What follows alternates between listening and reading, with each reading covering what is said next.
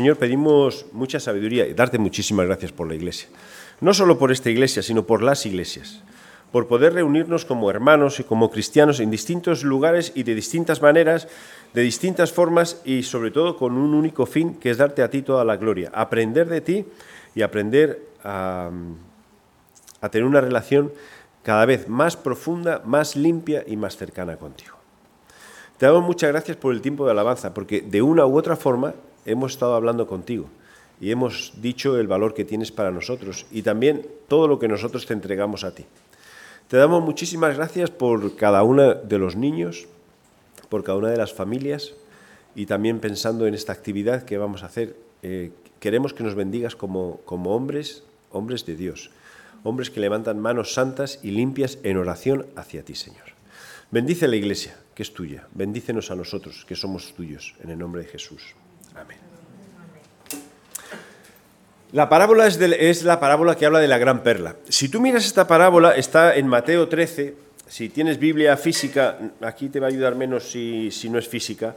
Eh, si tienes Biblia física, hay algo muy interesante que ayuda de ese capítulo de Mateo 13, es que es un capítulo que está lleno de, de parábolas, y son parábolas que hablan acerca del reino de Dios.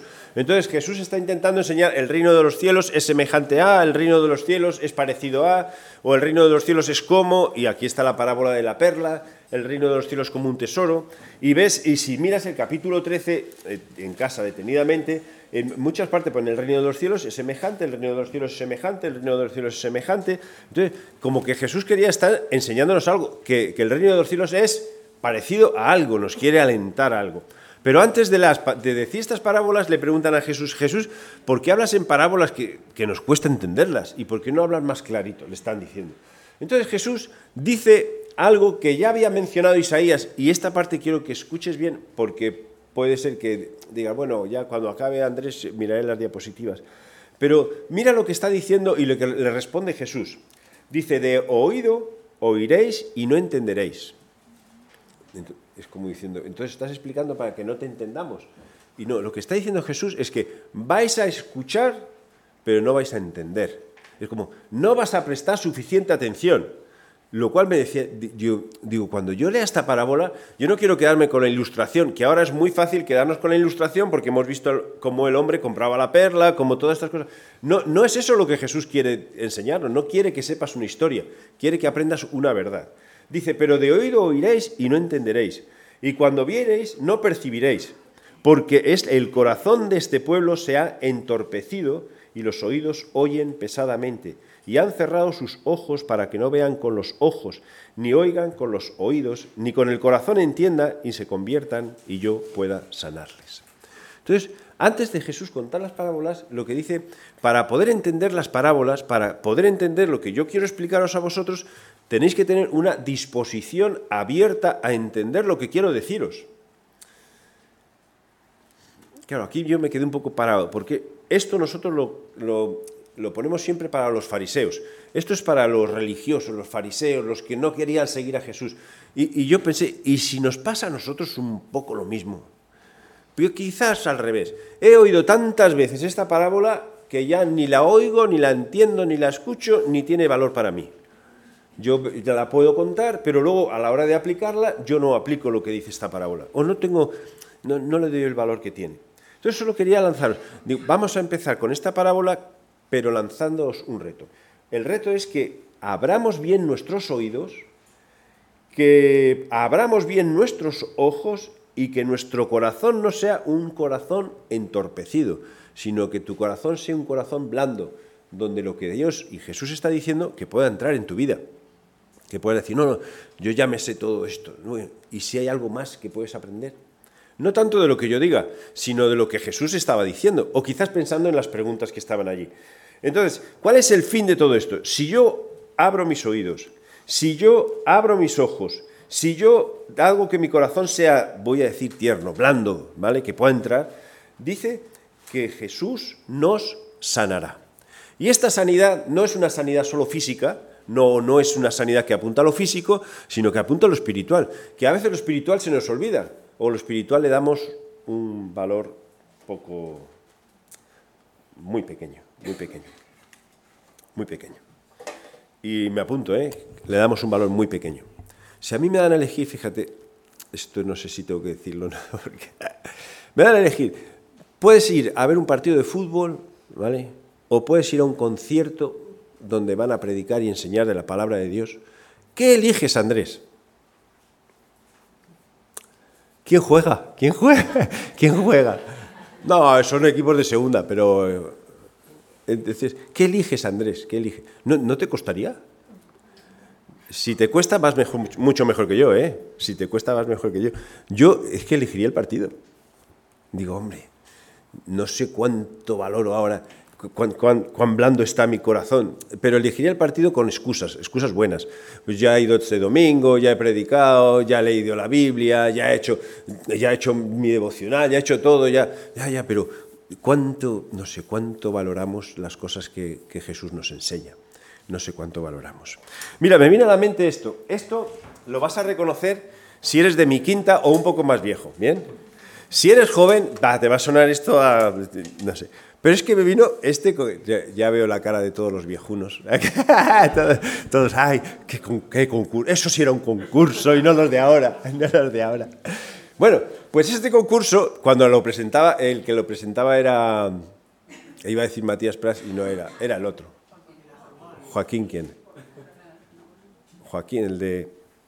Va a jugar. Vale, el de a jugar. Bueno, entonces lo presentaba y el concurso consistía en lo siguiente. Ponían un objeto y las personas le daban valor. El que más se acercaba iba pasando niveles, hasta que al final se llevaba el famoso apartamento en Torrevieja, que hoy en día pues hay muchos españoles que tienen apartamento en Torrevieja gracias a este concurso.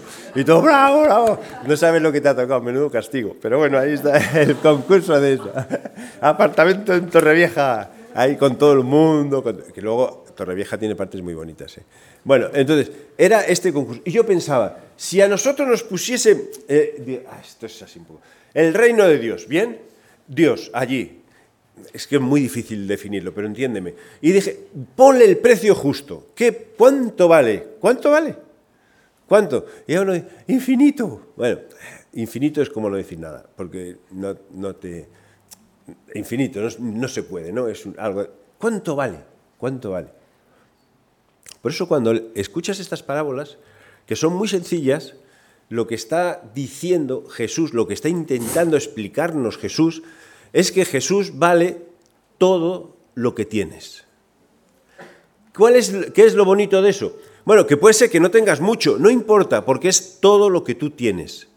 Pero puede ser, y aquí es lo más difícil, que tengas muchísimo. Pues te está diciendo que vale todo lo que tienes. Todo lo que tienes. Pero todo, todo, todo, todo. Cuando has sacado Elías las cosas y has sacado un lingote de oro, todos habéis hecho ¡Oh! ¿Eh? Era de mentira, a ver si vais a ir para caja. Pero has sacado una mesa, no habéis dicho nada. Va una mesa, una silla, un pato jarrón, jarrón pato. todavía, eso está ahí por definir, que ya lo lucharemos. Pero has sacado el lingote de oro. Y todos, ¡oh, lingote de oro! Pues mira, el reino de Dios vale todos tus lingotes de oro. ¿Yo estaría dispuesto a vender todo para conseguir el reino de Dios? Si en cosas tan triviales como decir, me voy a ver un partido de fútbol o me voy a escuchar a alguien que me va a enseñar acerca de Dios, dudo, dudo. Pero, entendedme, no, no estoy en contra del fútbol ni nada.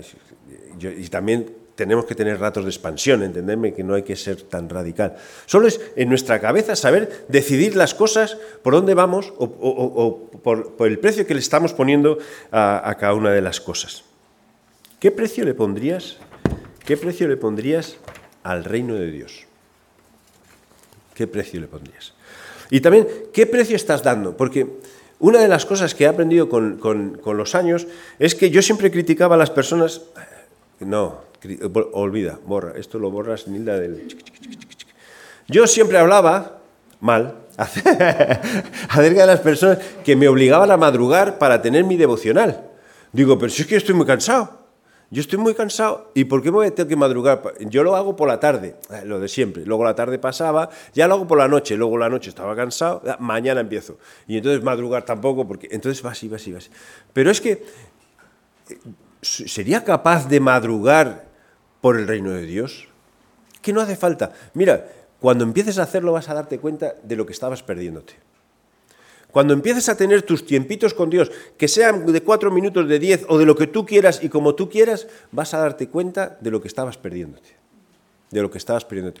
Cuando dejemos un poco de vivir a costa de lo que me enseñan, que es muy fácil que me enseñen, que me digan, que todo el rato me recalquen, me animen, algunos días mejor, otros días, y, y, empecemos a depender de lo que yo aprendo, de lo que yo mismo aprendo, vas a ver lo, lo diferente que es y lo que te estabas perdiendo. Lo que te estabas perdiendo. ¿Qué precio tiene el reino de Dios? Y la parábola dice así, eh, que es muy cortita. También el reino de los cielos es semejante a un mercader, como nos han contado, que busca buenas perlas, buscaba buenas perlas, y que habiendo hallado una perla preciosa, fue, sin dudarlo, y vendió todo lo que tenía, lo cual para mí incluye las otras perlas, y la compró. Dejó de tener muchas perlas y muchas cosas para coger la perla. ¿Cuál es la perla? Es el reino de Dios, el reino de los cielos. Dos versículos muy pequeñitos. Pero pensé, claro, digo, tengo que darle algunas vueltas más. Mire, el mercader ya tenía perlas. ¿Lo habéis pensado? ¿Que era un egoísta o una persona sabia? Y sabes que estas perlas a veces puede ser eh, como decir, bueno, yo ya tengo mi área espiritual cubierta, ¿bien? Porque ya tengo mis triangulitos encima de la tele, mi redondel ahí, luego mis no sé qué, no sé cuánto, tengo todo, tengo mis estatuicas, todo, todo, todo. Entonces mi área religiosa está puesta. ¿Qué tal si eso son perlitas? Vamos a ver, perlitas de poco valor, pero hay una perla grande que suple todas esas. El mercader no lo dudó. Tenía perlas, vendió todas y compró una perla. Es que esa perla es Dios. Dios suple todo lo que tú puedas tener. Dios vale más que todo lo que tú puedas tener, o, querer, o amar, o, o, quizás de lo que tú creas que puedas depender, en todas las áreas, y especialmente en el área espiritual. El mercader seguía buscando perlas, y su negocio era precisamente vender perlas, pero intuía que había algo más, o intuía que había alguna más. Tiene que existir algo que me satisfaga 100%, que me dé a mí las fuerzas de vender todo lo que tengo para conseguirlo y la buscó y la encontró. Y cuando nos lo contado Elian, muy interesante, dice, no puedes comprarla porque tiene mucho valor. Tiene mucho valor. ¿Cuánto vale? Todo lo que tienes. ¿Cuánto vale? Todo lo que tienes. Me voy a adelantar mucho. ¿Qué te pide Dios? Bueno, intuyo que lo has contestado por dentro. Pero ¿qué te pide Dios? Todo lo que tienes, todo lo que tienes, absolutamente todo lo que tienes. Mire, hay eh, versículos que ahora vamos a ver un poco encadenados, pero cuando salen versículos así como, el que ama a padre, madre, más que a mí, no es digno de ser mi discípulo, esos versículos son versículos que son un poco duros, son duros, pero ¿qué te está pidiendo Dios? Todo. Pero para dejarte desnudo sin nada, ¿no te has llevado la perla más grande, de más valor que todas? Al final termino, es que Dios te pide todo para que no te falte nada. Es que al final tendrás todo, pero de mejor forma y de mejor manera. ¿Qué te pide Dios? Todo. Y de esa forma, cuando tú das todo a Dios, Dios lo limpia, lo pule, lo pasa por filtros y te lo devuelve, pero limpio. Y de forma que lo puedes disfrutar mucho mejor. Mira una cadena de versículos que habla de proverbios. Como venimos de proverbios, solo quería recalcar algunos. Y, ojalá tuviésemos esta, un poco esta, esta actitud. Dice, haciendo estar atento tu oído a la sabiduría si inclinares tu corazón a la prudencia, si clamares a la inteligencia o a la prudencia dieres su voz, si como a la plata la buscares y la escudriñares como a tesoros, entonces entenderás el temor, el respeto, el amor profundo a Jehová y hallarás el conocimiento de Dios. ¿Con qué intensidad buscamos a Dios? Aquí habla como si buscásemos el, el dinero. Y aquí pensaba en los trabajos. Somos capaces de hacer horas extras, somos capaces de hacer el pino e incluso lo que no sabemos hacer, decir si yo sé hacerlo. Somos capaces de hacer miles de cosas para conseguir más dinero. Somos capaces. Somos capaces de hacer lo que sea para conseguir conocer más a Dios o conocer más la sabiduría de Dios. Bueno, dándole la vuelta a la pregunta. ¿Eres capaz de renunciar a quizás horas de trabajo que significan dinero porque tienes que ir a un sitio para aprender acerca de Dios? ¿O porque Dios te dice, tienes que estar con tu familia, no puedes trabajar más? Pero ¿y el dinero? Tu familia. Mira, conozco un, iba a decir un médico, vale, un médico, eh, que, que trabaja en un pueblo. Y si aquí faltan médicos, pues en los pueblos, imagínate. Y entonces le están ofreciendo, trabaja por la tarde también y te pagamos el triple de lo que estás ganando. El triple, que es atractivo, ya lo que está ganando es atractivo. El triple, eso es súper atractivo. Pero su respuesta siempre es no, no. Porque tiene tres hijas naturales, más otras tantas, otros hijos que ha adoptado. Porque yo quiero dedicarme a mi familia. Solo trabaja por las mañanas y por las tardes se va con su familia y por las tardes se va por su familia. Y luego, para colmo, para colmo no, para añadir más, encima, como era poco lo que hacía, dice, y ahora aquí falta una iglesia en este pueblo. Entonces, ha abierto una iglesia. Entonces, es como decir, el reino de Dios para este hombre tiene mucho valor. Y es capaz de renunciar a dinero, dinero, ¿eh? Coche, motos, casas, muchas cosas, a favor del reino de Dios. ¿Estaríamos dispuestos a eso?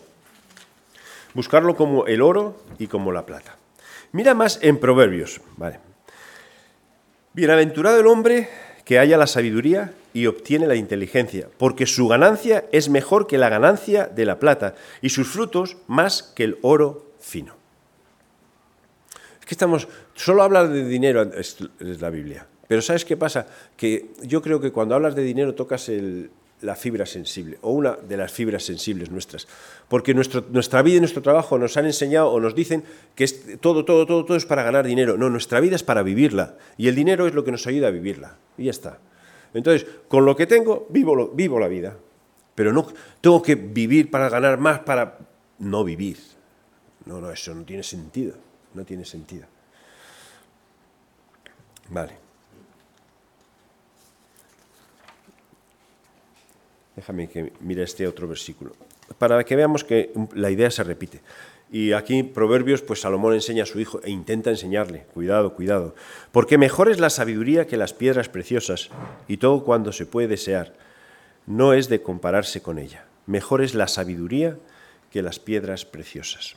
Y el principio de la sabiduría es el temor a Dios. Mejor es nuestra relación con Dios que todas nuestras riquezas, que todas nuestras riquezas. Ahora, si encontramos si encontramos de repente, eh, nos encontramos frente a esta pregunta y Dios nos dice, ¿qué, cuánto, ¿cuánto vale mi reino para ti? ¿Qué estás dispuesto a sacrificar? ¿Qué estás dispuesto a dar? Sin saber que Él va a responderte. ¿Qué estás dispuesto a dar? ¿Qué, estaríamos, qué, valor le pondríamos? Y pensé en algunas cosas que yo creo que más o menos pueden simbolizar toda nuestra vida. Algunas son, vas a pensar que son muy simples, pero es que he visto gente que, por, eso mataría. bueno, que, da su vida por eso, ¿bien? Pero mira, ¿cuánto vale la perla de gran valor, el reino de Dios? ¿Vale más? Esto es un más, parece una cruz, no me importa. ¿Vale más que mis bienes? Bienes hablo de todos tus, tus bienes, ¿eh? De todos. Dice, bueno, pero ¿y mi casa que tengo ahí? No, no, no también, también. Y, y mi coche también y todo, todo, y lo que tienes debajo del colchón, también. Todos tus bienes, más que todos tus bienes. Pero estamos hablando de, decir, es, estoy convencido de que mi relación con Dios vale más que cualquier otra cosa. Más que mis estudios, más que mis estudios, más que mi profesión, más que mi familia, más que mi cónyuge, más que mis padres, más que mis amigos más que mi ocio, más que mi colección, y aquí esto lo puse porque lo he, experimentado, no personalmente, mi colección de, yo qué sé, es que la gente colecciona cada cosa. Hay gente que colecciona cómics. Es que no sé, a ver, Rafa que colecciona. Es que hay gente que colecciona de todo, pero que su colección no la toquen. Yo tenía a mi suegro y tenía sus trenes, los mejores trenes del mundo. Ojo, para ver. Y los nietos a distancia. Y cuando yo metía la mano, él estaba detrás mirando, ¿qué vas a hacer? Nada, nada. Era su colección de trenes. Más que mis colecciones. Más que mis estatuas religiosas. Y aquí siempre pensamos, y no sé si estás aquí por primera vez, de trasfondo católico, no, no te sientas eh, señalado, porque los evangélicos que hablamos de no tener estatuas ni ídolos, tenemos nuestras estatuas y nuestros ídolos. Hasta el punto de que a veces la propia Biblia como libro lo consideramos una estatua. ¿Por qué? Porque vas con tu Biblia a todos sitios y eso te da seguridad. Perdóname, déjame abrirte los ojos. Es un libro, ¿vale? Con páginas. La Biblia no te da seguridad, a no ser que la uses para defensa personal. ¿Entiendes? La Biblia vale si la lees y la aplicas. Si no, ya puedes tener 100.000 millones de Biblias. No vale para nada. Entonces tenemos nuestros ídolos, tenemos nuestras... Más que todo eso, más que mis dioses más que mis dioses. Mira, hay, escenas en el Nuevo Testamento. Em, la del tesoro escondido que está encima de la perla preciosa. Un hombre encuentra un tesoro escondido, lo esconde, vende todo lo que tiene y compra el campo y se queda el tesoro escondido. Ese tesoro es el reino de Dios.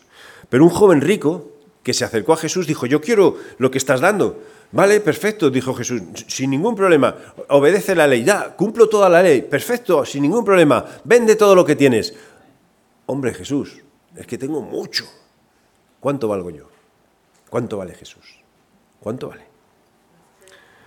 La decisión de los discípulos de seguir a Jesús, Pedro dejó su negocio. Lo dejó. A mí siempre que leo esa escena, digo, es que aquí le falta como contenido, adorno, porque está pescando y todo eso, viene Jesús y le dice, sígueme, ¿qué hace? Deja todo y le sigue. Eso leído es muy fácil, pero ¿qué estaba haciendo? Es como si estás tú trabajando en tu negocio, tu negocio, que has levantado pagando autónomos y todos los impuestos y todo. Viene Jesús y dice, deja todo y sígueme. Vaya, allá que voy. Dejo todo, cierro la puerta y me voy. No, eso es que Pedro entendía el precio que tenía seguir a Jesús. Todo. ¿Le faltó algo, a Pedro? Yo creo que no. No le faltó nada. ¿Cómo sé que valoro la perla? Mira, ¿cómo sé que, valoro la perla sobre otras cosas? Yo pensé en algunas cosas, porque si lo dejo así, ya nos queda como siempre la duda y nos queda como la sensación de que somos muy malos, que no valoramos el reino de Dios. Pero no es verdad, lo valoramos. ¿Podemos aprender a valorarlo más? Sí. Si nosotros entendemos que es lo primero, lo primero del día y lo primero en valor, lo primero del día y lo primero en valor. Y a mí me gusta levantarme de casa y escuchar que ya hay alguien poniendo música de alabanza, antes de desayunar, escuchando música de alabanza. A mí me gusta. Y me motiva. Y encima me dice, mira Andrés, si los demás lo hacen tú, que eres el pastor, eh, me pincha. Pero a mí me gusta. ¿Qué es lo primero del día? ¿Qué es lo primero del día? ¿Qué es? Algo que se convierte imprescindible. Sin él no estoy cómodo, imprescindible. ¿Sabes cómo puedes valorar esto? Yo cuando me voy de vacaciones y los domingos, fíjate, eh, no voy a la iglesia ni busco otra iglesia, pero un poco forzado como decir, voy a descansar. Eso es una mentira que yo mismo me creo, porque yo descanso yendo a otra iglesia, me siento, no me preocupo de nada, escucho, si pues si está todo bien, bien, si falla el PowerPoint a mí qué más me da, si, si es, esto es culpa del pastor, este que pastor. Pero te reúnes con otros hermanos, escuchas otras cosas o escuchas otras predicaciones, entonces que sea prioritario, que sea prioritario para nosotros. El estudio quiere saber más, quiere saber más de la Biblia. Y, aquí os animo, mira, con el estudio bíblico que estamos haciendo como iglesia, lo que me sorprende es que realmente cuando venís, venís con ganas de aprender. Y aprendemos entre todos. Podéis venir más cuando hacemos estudio bíblico. Es a las 8, hoy a las 8, Andrés. Y los niños, eh, pobres niños, los niños no dicen nada. Vienen aquí y se lo pasan muy bien. pero ganas de estudiar, de estudiar la Biblia. Tú solo de estudiarla. Busco y escucho, me gusta oír alabanzas y me gusta oír enseñanzas y me esfuerzo, me esfuerzo en pensar en los pasajes, eh, perdón, sí, pensar de los, a pesar de los pesares, perdón, del cansancio y del tiempo. Así demostramos que realmente entendemos el valor de la perla. Y es muy cómodo caer en la comodidad del domingo.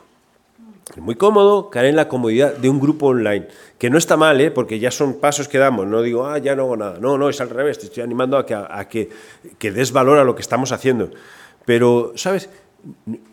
Yo creo que tenemos que dar el valor al reino de Dios que tiene para nuestras vidas. Porque Dios lo que quiere de nosotros es todo. Y si, te, y si das todo, ¿qué? ¿Te quedas sin nada? No, te quedas con la perla. Ya, pero tenía muchas y ahora tengo solo una. Bueno, tienes la más importante. Y al final, lo que quiero que entendamos es que Dios nos pide todo para que tengamos todo. Es que cuando dice, ama a Dios más que a tu padre y a tu madre, no me quita mi padre y mi madre. Es que yo voy a aprender a amar a mis padres bien, como Dios quiere que le amemos. Y lo mismo pasa con las personas. Y lo mismo pasa con el dinero. Voy a aprender a gestionarlo bien, como Dios quiere que lo gestione. Dios no quiere que, seamos pobres, que estemos pidiendo, al revés, que seamos ricos, generosos, que estamos dando. Eso no se me había ocurrido, que tenía que dar de lo mío. Dios quiere todo de ti para que tengas todo lo que necesitas. Todo lo que necesitas. Así que hoy, que tenemos tiempo de Santa Cena, y vamos a recordar esto, es que puedes decir, claro, pero ¿por qué me pide Dios todo? Es que Dios dio todo. Todo. Y al principio, bueno, que era un cordero, cordero que tenía, entonces fue con sistema sacrificial, que refleja el sacrificio último, único y suficiente. ¿Y, de quién? De su Hijo. Pero su Hijo era Dios. ¿Y de quién? Y si digo, y de, Él mismo, que puede sonarnos así, ¡ay, escandaloso! Dios murió en la cruz por nosotros